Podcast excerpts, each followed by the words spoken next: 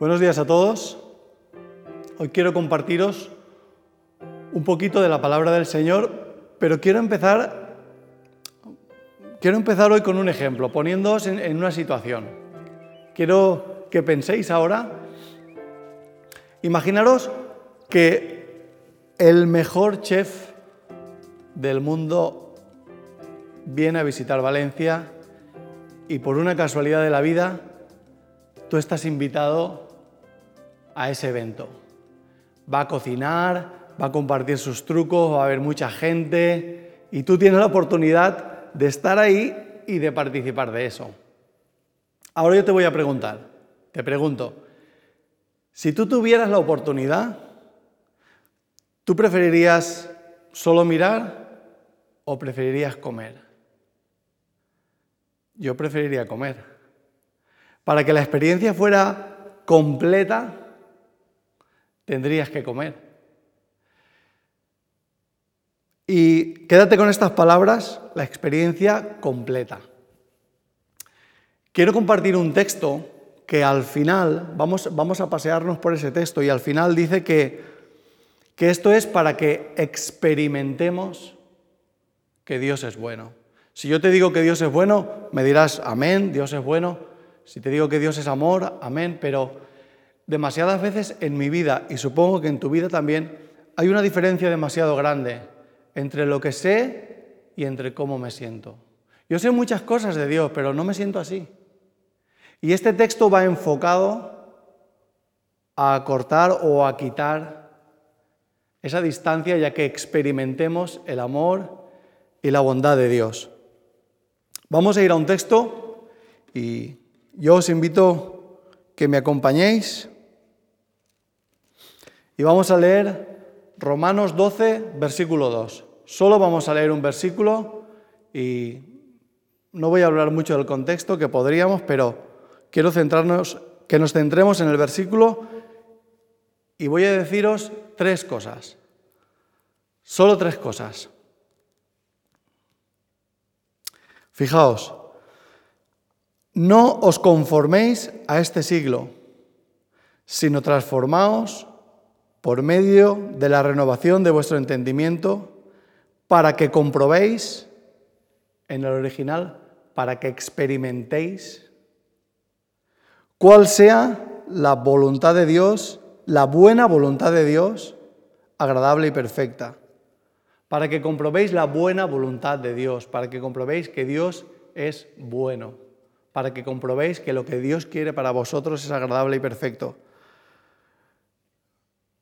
Cuando algo necesita comprobación es porque no es evidente, algo pasa ahí. Y vamos, ahora vamos a ir a este texto y vamos a ir al principio y vamos a pasar por el texto. Pero el objetivo final, a lo que todo apunta, donde yo quiero llegar es a que experimentemos a que nos sintamos así, a que experimentemos la bondad y el amor de Dios.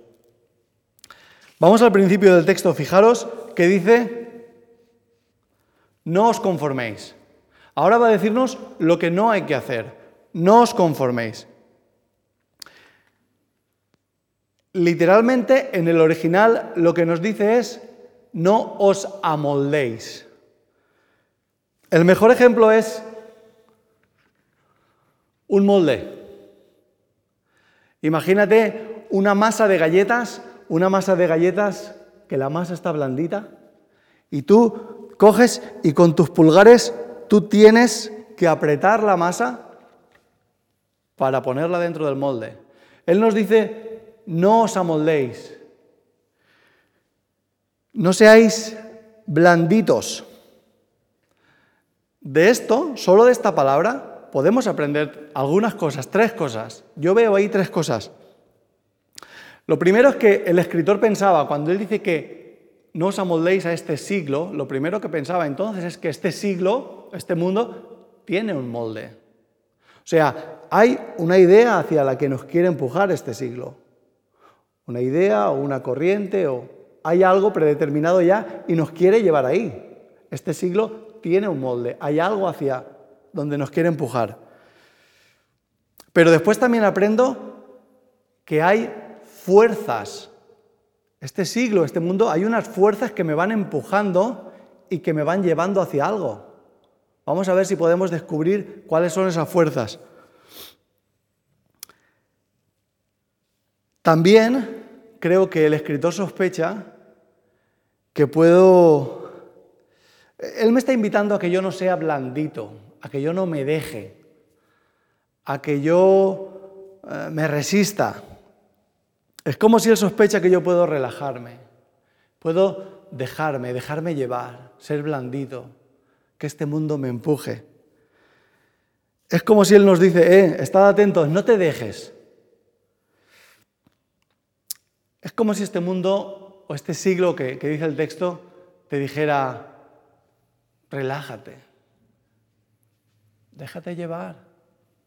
Mira, mira series, entretente, mira vídeos en YouTube o, no sé, habla, usa las redes, relájate, no pienses.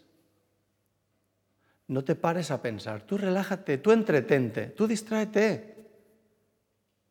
O a lo mejor te dice, mira, llena tu vida con millones de actividades, todas urgentes y necesarias, para que no tengas ni un minuto para pararte a pensar y a relajar, a pensar y a, enfocarte. O sea, Él quiere que, que, no, te quede tiempo.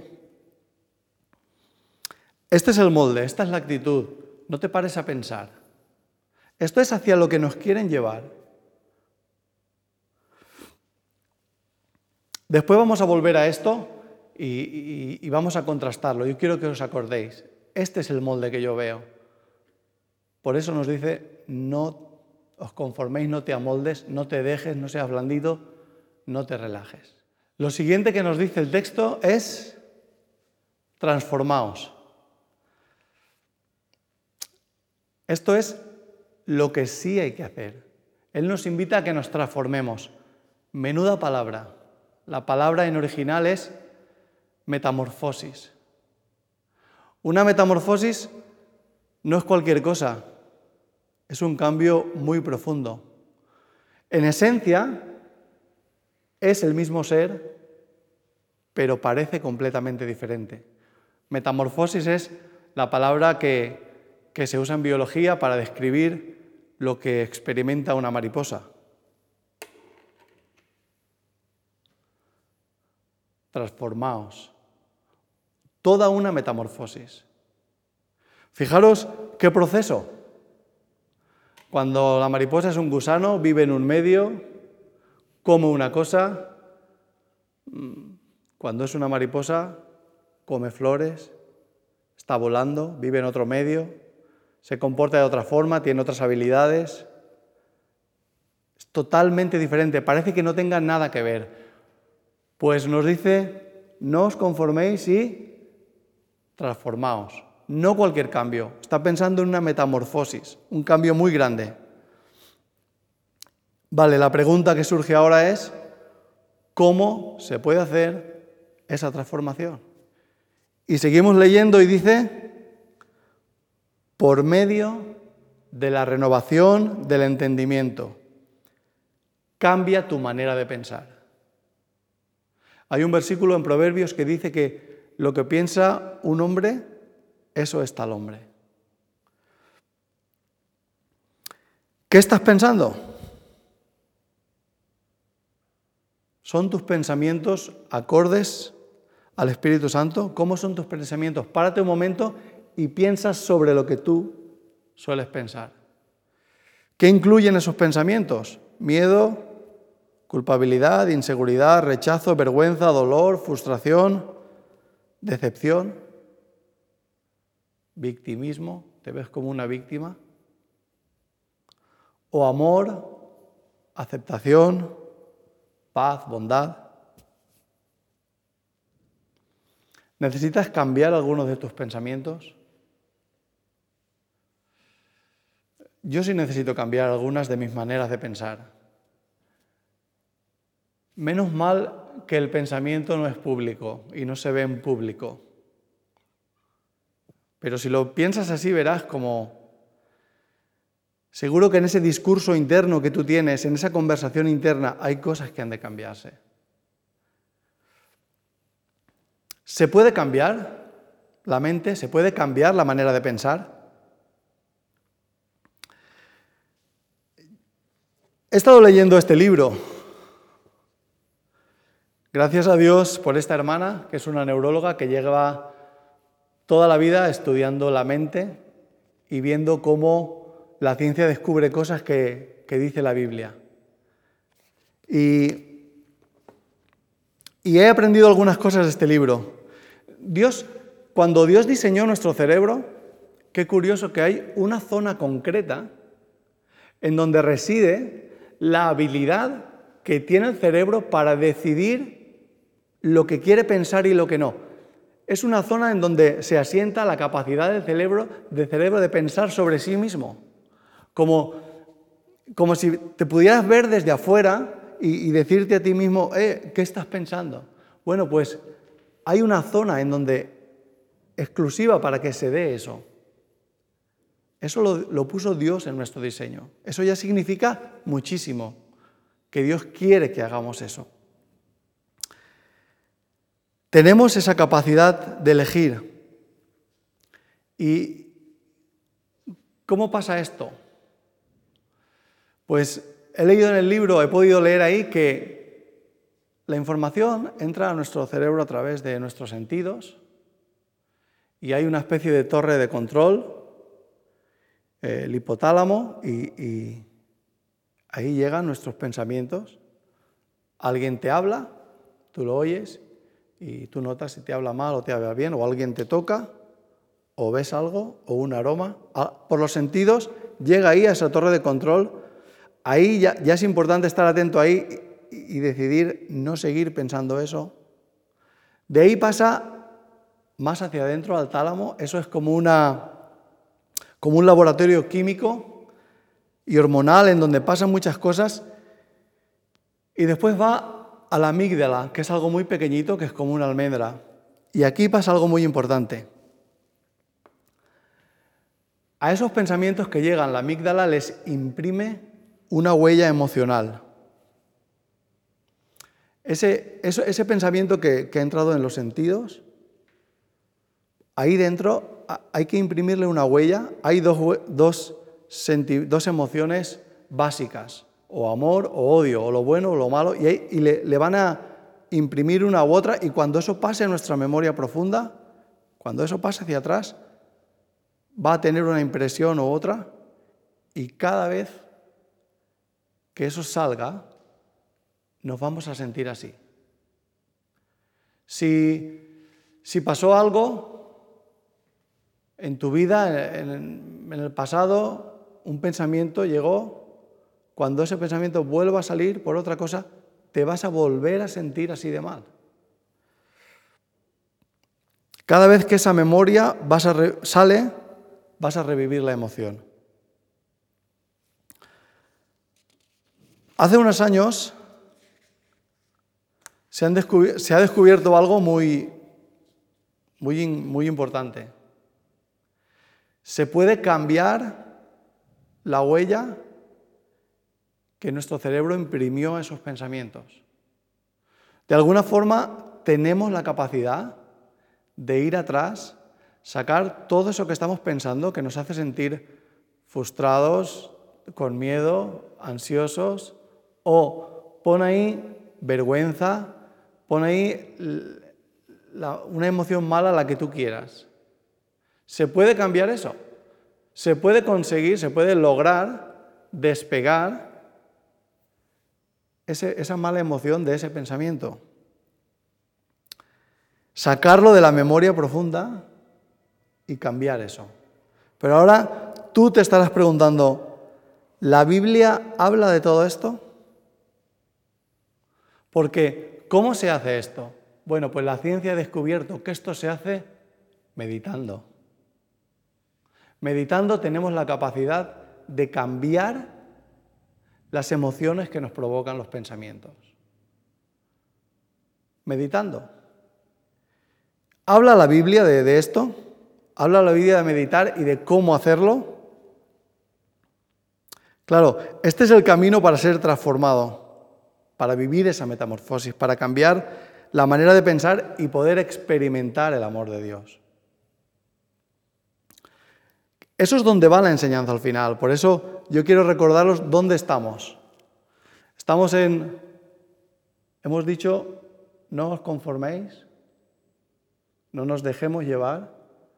Este mundo quiere llevarnos a que no pensemos, a que no nos paremos, sino transformaos, vive toda una metamorfosis por medio de la renovación del entendimiento. Meditando. ¿Qué dice la Biblia de meditar? Bueno, quisiera, quisiera que leyéramos un texto, Segunda de Corintios 10, del 3 al 6. Y quiero resaltar un par de cosas aquí. Dice que aunque andamos en la carne, no militamos según la carne, porque las armas de nuestra milicia no son carnales, sino poderosas en Dios para destrucción de fortalezas, derribando argumentos y toda altivez que se levanta contra el conocimiento de Dios, llevando cautivo todo pensamiento a la obediencia a Cristo.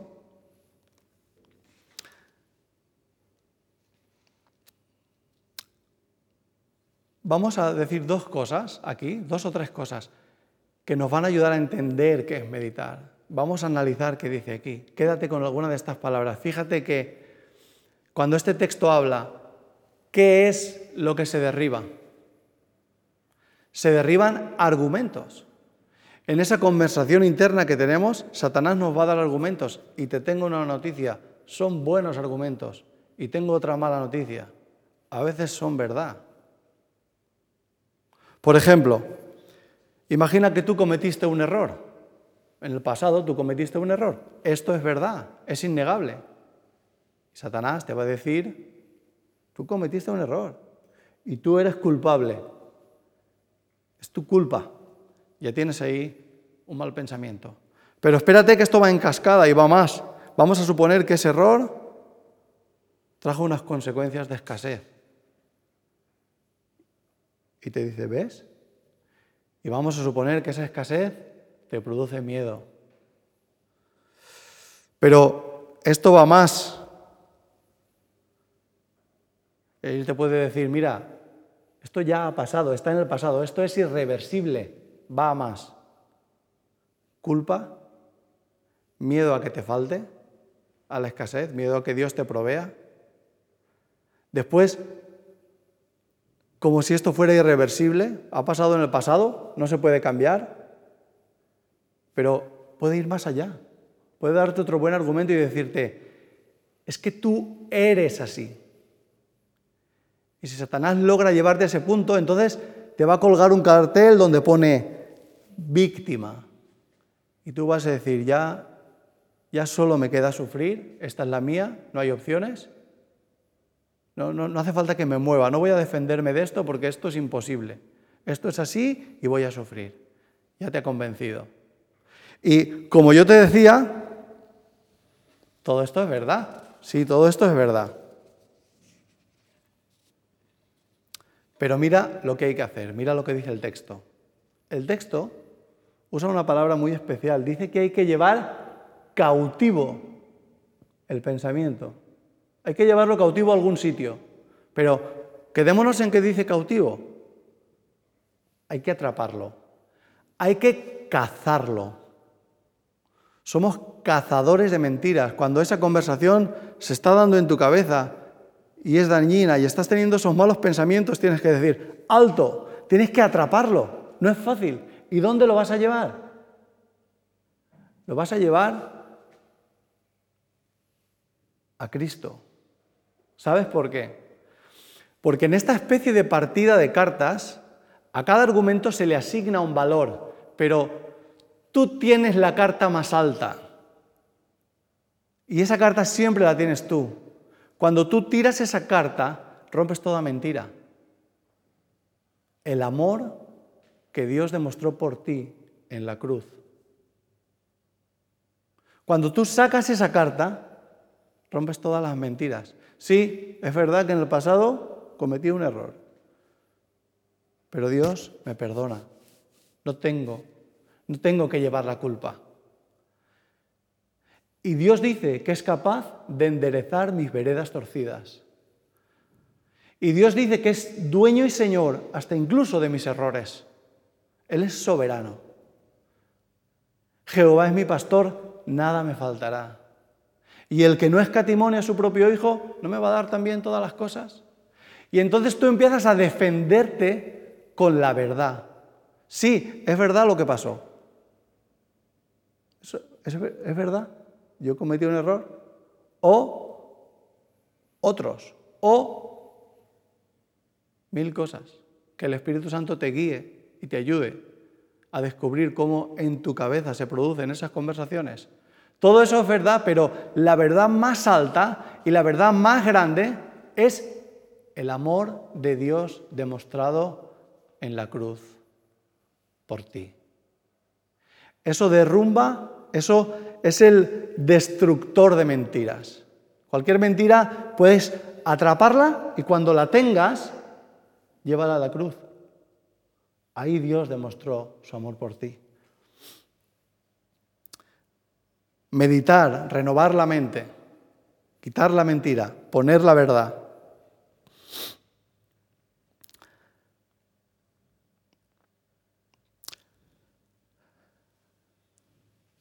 Los neurólogos han descubierto que el pensamiento dirigido y enfocado, la meditación, sacando esos malos pensamientos y poniendo la verdad sobre ellos, sana nuestra mente. Yo no tengo tiempo, hermanos, y me siento incapaz para llegar a describiros la cantidad de cambios que produce en un ser humano la práctica de esta meditación. Tu cerebro cambia, tu mente, tu manera de pensar cambia tu cerebro. El pensamiento cambia la materia. Y se producen cambios en tu memoria, en tu inteligencia, en tu salud. Cambios increíbles que afectan a tu ADN y a lo que vas a transmitir a las otras generaciones una metamorfosis en toda regla. Está descubierto y es increíble, se puede ver porque yo no soy un experto, solo he leído un libro, pero hay unas fotos de, cómo son los pensamientos y son como una especie de corrientes eléctricas que unen puntos y forman una especie de, árbol. Y está demostrado y fotografiado cómo 21 días pensando enfocadamente entre 6 y 15 minutos, mañana y tarde, cambian lo que las emociones producen a tus pensamientos. Es como si esas ramas tú las vas cortando, vas identificando malos pensamientos y los vas cortando y vas poniendo la verdad encima de ellos. Vivirás toda una metamorfosis toda una metamorfosis. ¿Dice la Biblia algo acerca de cómo se medita? Porque claro, yo también he estado pensando, bueno, entonces, antes de que existieran los neurólogos, no podíamos acceder a, toda esa madurez y a todo ese proceso en Cristo. Claro que, claro que la Biblia habla de cómo se medita. Claro que sí. Acompáñame. Vamos a Josué 1, 8 y vamos a ver dos cositas. Y vamos a intentar exprimir esto y, llegar a algo concreto, algo, algo concreto que diga la Biblia. Dice Josué 1.8, nunca se apartará de tu boca este libro de la ley, sino que de día y de noche meditarás en él, para que guardes y hagas conforme a todo lo que en él está escrito. Entonces harás prosperar tu camino y todo te saldrá bien. Es una declaración fuerte, ¿eh? Fíjate en este detalle. ¿Qué dice el versículo? ¿Para qué se medita? ¿Para qué se medita? Dice el versículo, no se apartará de todo este libro, de día y noche meditarás en él, para que guardes y hagas. A ver, el objeto de la meditación es que guarde y que haga. El objeto de la meditación, la finalidad es la obediencia, mi manera de vivir. Entonces, esto nos da una pista tremenda. ¿Sobre qué tengo que meditar? ¿Sobre la Biblia? No. Sobre cómo mi vida está aplicando lo que dice la Biblia. Meditar sobre la Biblia es estudiar la Biblia. O, o, profundizar en la Biblia, o darle vueltas a la Biblia, o dejar que la Biblia entre dentro de ti. Pero para que guardes y hagas el objeto de la meditación aquí es que tú vivas, que tú ajustes tu vida y la alinees a lo que la Biblia enseña. Entonces, ¿cómo se medita? ¿Cuál es la meditación? Hay otro detalle aquí, y dice de día y de noche. Por la noche dormimos, ¿Qué te parece esto? Cuando empieza el día y cuando termina el día. Es otra. Son dos cosas importantes acerca de cómo se medita que nos da la Biblia. Cuando tú por la mañana vas a salir a tu trabajo y tú te paras y tú tienes un momento, como nos dijo Jesús, entra en tu habitación y cierra la puerta hay otras formas de orar. Puedes orar cuando vas en bici, puedes orar cuando estás en la compra. Esto es otra cosa. Necesitamos lo uno y lo otro, pero también necesitamos esto. De día, cuando empieza el día y tú proyectas ese día lo que va a ser, y tú te pones a orar, Señor, tú dices en tu palabra esto sobre mí. Van a venir pensamientos de que no puedo, de que no soy válido, de que no lo voy a lograr. Van a venir tentaciones de compararme con otros, Van a venir mil pensamientos a mi mente, Señor, pero yo estoy enfocado en lo que tú dices de mí, Señor. Yo leo tu palabra y en tu palabra entonces empezamos a sacar mentira y poner verdad. Pero mirando nuestra vida, mirando lo que vamos a vivir en ese día. Y cuando terminamos el día, de día y de noche, otra vez vuelves a mirar tu vida y te preguntas, Señor, hoy me he alineado a lo que piensa tu palabra. ¿Qué he pensado hoy, Señor? He tenido un mal pensamiento sobre... No puedo ser creativo para llegar a lo que cada uno de los que, de los que estáis ahí estáis pensando. Sé lo que yo suelo pensar, sé las mentiras que yo suelo creer, sé los malos pensamientos que suelen pasar por mi cabeza. A veces me falta fe, tengo miedo de que me falte, a veces me siento culpable, a veces pienso en cosas que me pasaron y me duele. A veces me decepciono de mí mismo. A veces me han colgado el cartel de víctima, apuntando a cosas que no tenían solución. Víctima, cuando te cuelgan ese cartel, e, es como que te deja, ya no puedes hacer nada.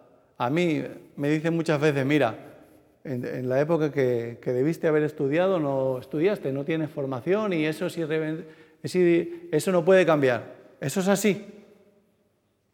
O a lo mejor tu raza, el color de tu piel, tu nacionalidad, algo físico, y él apunta ahí para colgarte ese cartel y decirte, esto es así, esto no va a cambiar.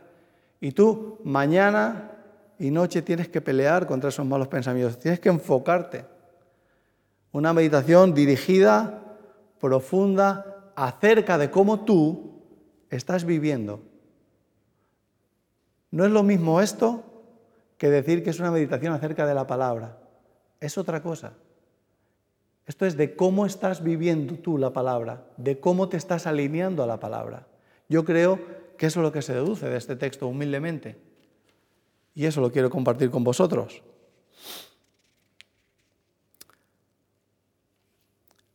Ponen un ejemplo para explicar qué es meditar. Y dicen que es lo que tú haces cuando te ofrecen una oferta de trabajo. tú tienes una oferta de trabajo e inmediatamente empiezas a mirar cómo eso va a afectar a muchas cosas de tu vida, desde muchos ángulos. Y tú entonces empiezas a pensar, ¿cuánto voy a ganar? Y de esto que voy a ganar, ¿cuánto voy a gastar en combustible para desplazarme hasta allí? ¿Y cuál es el horario? ¿Me combina con el horario de mis hijos del colegio? ¿Cuánto tengo que pagar a alguien que cuide a mis hijos? Y tú empiezas a mirar desde muchos ángulos. Miras eso, eso es meditar. Por eso esa meditación sobre nuestra vida, sobre cómo la palabra ha afectado nuestra vida, sobre cómo vamos caminando, sobre qué mentiras estamos dejando pasar y no somos capaces de decir, eh, alto, alto, esto no lo pienso, la verdad es esta. Todo esto es meditar. Y hay una experiencia que se puede ver cómo cambia nuestra manera de pensar. Está en la Biblia, pero fijaros qué promesa hay. Fijaros qué promesa al final del versículo. Harás prosperar tu camino y todo te saldrá bien. Pero es que la ciencia ha demostrado que es así, que esa meditación produce esa metamorfosis.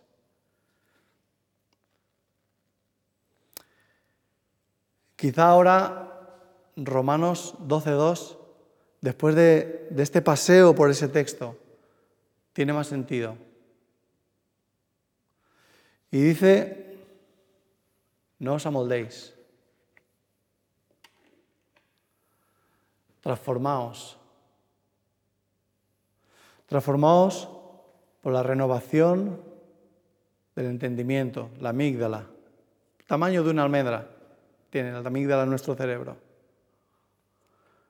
No os conforméis, sino transformaos, metamorfosis, por la renovación del entendimiento, cambiando nuestra manera de pensar, meditando, teniendo una meditación profunda y dirigida por la mañana, por la noche, de día y de noche. Si queréis, vamos a poner en contraste este texto. Fíjate, hacia dónde nos empujan las fuerzas del molde, a que seamos blanditos, a que nos dejemos llevar, a que no pensemos, aunque usemos nuestro tiempo en juegos, dos horas. No pienses. Sin embargo, el Señor nos dice, no, medita, reflexiona sobre tu vida, sobre cómo estás viviendo tú lo que dice la palabra de Dios. Y vas a vivir toda una metamorfosis.